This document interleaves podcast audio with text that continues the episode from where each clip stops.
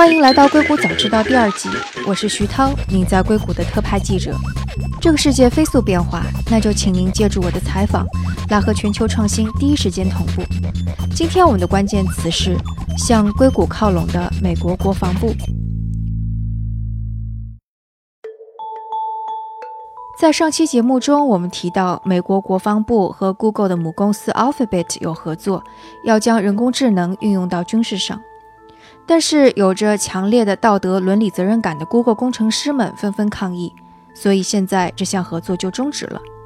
那提到这个话题的时候，我们上次节目的嘉宾也说，硅谷现在一边倒的政治正确都是反对这项合作的声音。但其实，在这场风波之后，有着一个更加大的故事。话说，五角大楼从几年前开始就试图向硅谷靠拢，例如试图用硅谷的方式来革新自己，投资新科技，运用新技术。五角大楼想要采纳科技的原因并不是很复杂，一方面是因为他们觉得美国不断的陷入小规模的地区战争中，技术能够让他们减少士兵的伤亡。美国基本上从2001年开始就在打仗，而且一直没停。绝大多数的仗都是在镇压反叛军，所以大多都会派驻地面部队，非常依赖大量士兵。这是 Gregory Allen，华盛顿智库新美国安全中心的研究员。他最近参与编撰了一个报告，就是关于 AI 和美国国家安全的。他觉得先进的技术能够提供更多的信息，使得自己国家的士兵不必贸然陷入险境。那军工创业公司 Shield AI 的 CEO 是给出了这样一个例子，也许能够证明 Allen 的这个观点。Clearing buildings of threats has been one of the most costly missions for you. 九幺幺之后，搜索建筑是美军作战任务时人员伤亡最大的一项，同时也很经常造成平民伤亡。我们可以让无人机配备上人工智能技术，然后让这些无人机飞入这些建筑，基本上用自动飞行模式来让它找寻建筑中的人，而不是让那些十八九岁的士兵冲进门去。这些无人机给出建筑内非常清晰的图像，让外部知道里面发生了什么，就像电影《普罗米修斯》中探索洞穴的机器人一样。而另外的一个重要原因是，美国政府担忧大国之间的对抗。在最近几年，无论是美国的媒体还是五角大楼，都会说中国以及俄罗斯正在飞速发展人工智能等科技。如果美国没有忧患意识，那很快就会被别的国家所超越。例如，Eric Schmidt 就是那个担任 Google 董事会主席，现在又担任了美国国防创新委员会主席的 Schmidt，在一次游说众议员的会议中说：“即使我们觉得我们的国家现在做得很好，但很重要的一点是，我们至少得注意到中国正在大力投资人工智能，而且还公开说了到2030要成为全球领导者。” A leading force in the world. 事实上，美国五角大楼一直都很重视科研。例如，它有着大名鼎鼎的科研机构 DARPA。如果往前回溯一下，那从1920年代开始，美国就已经开始了无人机的研究。在二战期间，美国军方也用举国之力研发出了原子弹。后来，硅谷的诞生，就像我们之前节目中提到的一样。是因为很多技术是从 DAPA 这样的政府研究机构中流了出来，转为民用，因此带来了大量的民用技术创新的机会。但现在五角大楼的风光不再，他们发现最先进的技术是在大学研究机构以及在硅谷的科技公司中，而不是在五角大楼。美国国防部战略能力办公室的负责人 William Roper 在提到五角大楼现在面临的挑战时，就这样说。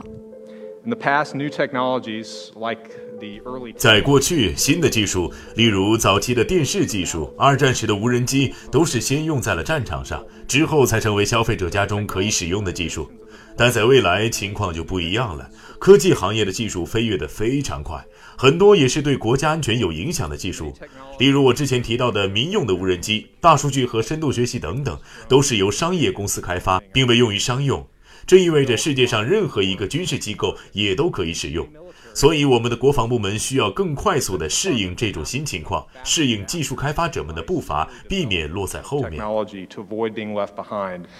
其实仔细想想，也的确如此。美国军方希望能够有自动驾驶的小机器人深入战场，搜集更多的谍报信息。而 Google 以及很多无人驾驶汽车公司已经让自己的无人车在加州的大街小巷自动巡航，顺便搜集各种各样的交通路况信息。还有，美国军方希望能够有先进的技术来分析无人侦察机搜集到的图片信息。而 Google 这样的公司已经利用人工智能来识别各种图片，试图让机器自己分辨出吉娃娃和哈士奇。关于这一点，有一个故事广为流传，说的是 F 十六战斗机飞行员 Rush Shah 二零零六年在伊拉克执行任务时，发现驾驶舱显示屏上的确给出了地面坐标，但是却没有给出移动的点来帮助他把坐标和实时位置联系起来。他甚至不知道自己是在伊拉克还是在伊朗。因此，在回国休假时，他买了康柏公司的一台平板电脑。并在电脑上装上了一个民用航空地图的程序。回到战场，他会在上战斗机时将这台平板电脑绑在自己腿上，依赖这一廉价地图软件进行定位，而不是依赖飞机上价值数百万美元的军方定制软件来进行导航。即使在十年之后，Rush 依然发现军方技术没有太多进步。在几天前的一次演讲中，Rush 又举了一个美国空军的例子。这个例子发生在二零一六年。他说：“One of the things that KOC does, plans the entire 在空军作战中很重要的一点是计划空对空燃料补给飞机什么时间出现在哪里，这样飞行员才能顺利给飞机加油。如果补给飞机没有在合适的时间飞到正确的地方，那对所有参战飞行员都会是糟糕的一天。”但即使在2016年，军方进行计划依然是让一个四人小组拿着马克笔，在一块大白板旁配上 Excel 表格来计算需要多少油。单一天的计划就需要花费六十个小时的人工，而他们就用这种方法做计划，一成不变的做了十七年。从2014年、15年开始，美国五角大楼开始寻求自我革新。在内部，他们试图去除那些官僚主义，让自己像一个创新机构那样运作。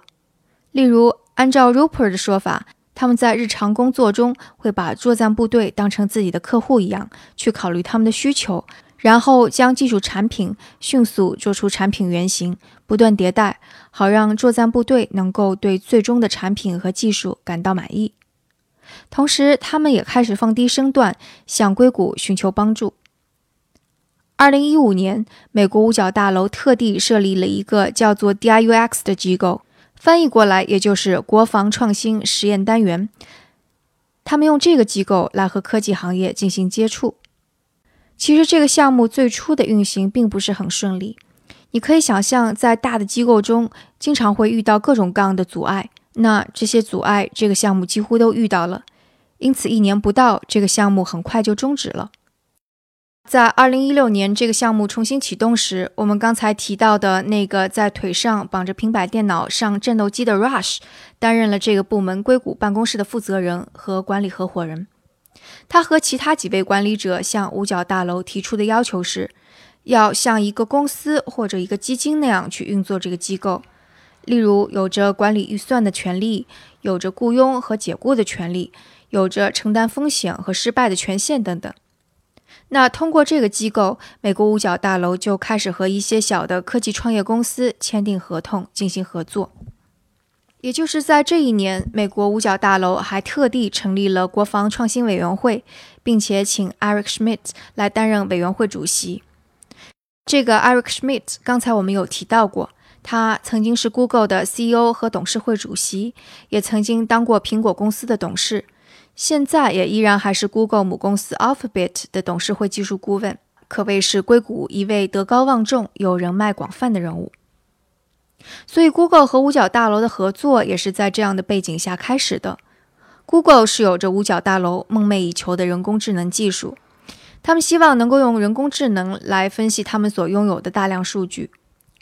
按照智库新美国中心 Allen 的说法，数据分析的瓶颈。对于美国国防部而言，一直是一个非常大的问题。Right now, for instance, on just drone platforms 单单就无人机这个领域而言，搜集到的数据中有百分之九十五是从来没被任何人看到过的。这仅仅是因为我们搜集的数据很多，但远远没有人手来分析这些数据。例如，我们有传感器能够观察整个城市，但问题是根本没有人手来实时看这些传感器得到的数据。因此，这些传感器的主要功能就只能成为一个时间机器，就是一旦有一个爆炸装置爆炸了，我们就去把录下来的视频倒退到爆炸前一天，然后找出谁放置了这个爆炸装置。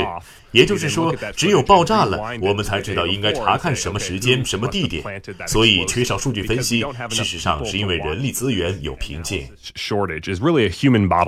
那对于五角大楼而言，Google 的人工智能既然可以在 YouTube 的视频中自我学习，并且识别出一只猫来，那也许就可以帮助军方从大量的无人机视频中找到行动有异常的恐怖分子或者武装力量。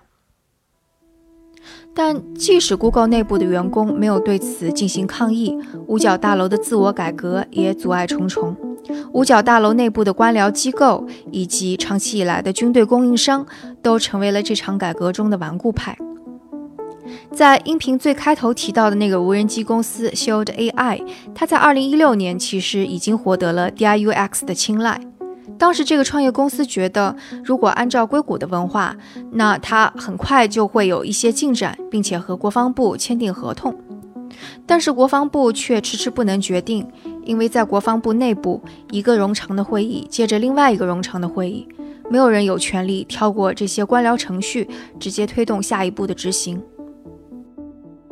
现在，即使经过了两年的改革，五角大楼内部类似的问题依然非常的严重。因此，当2018年4月施密特向众议院军事委员会进行宣讲时，他依然用了大量的时间摆事实、讲道理，说明五角大楼需要大刀阔斧地改掉现存的官僚体系。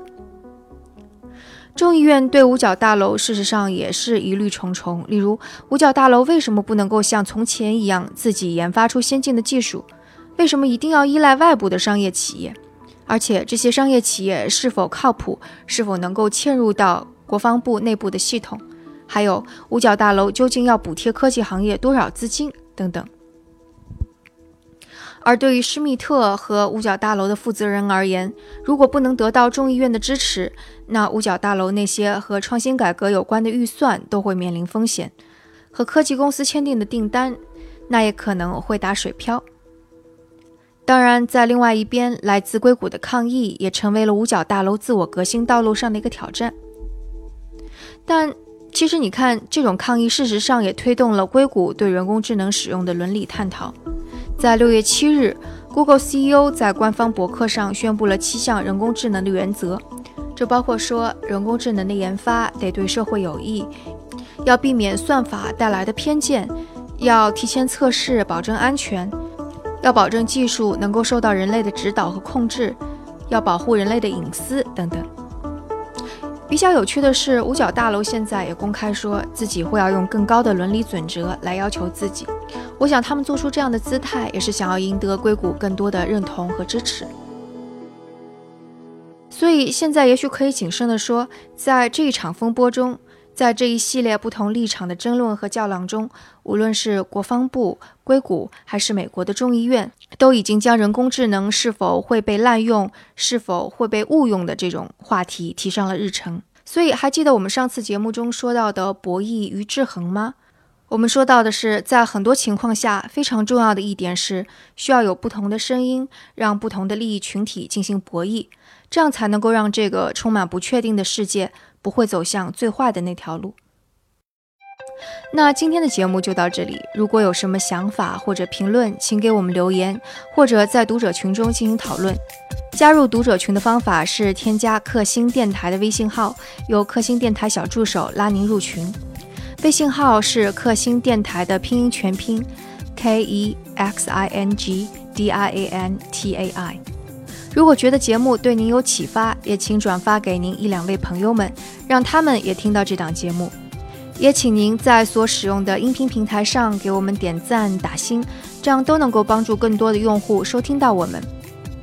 如果你想要听到我更多的节目，那我还有一档和中美文化相关的节目，叫做《声东击西》。登录网站 etw 到 fm 就可以找到这档节目。那我们下次节目再见。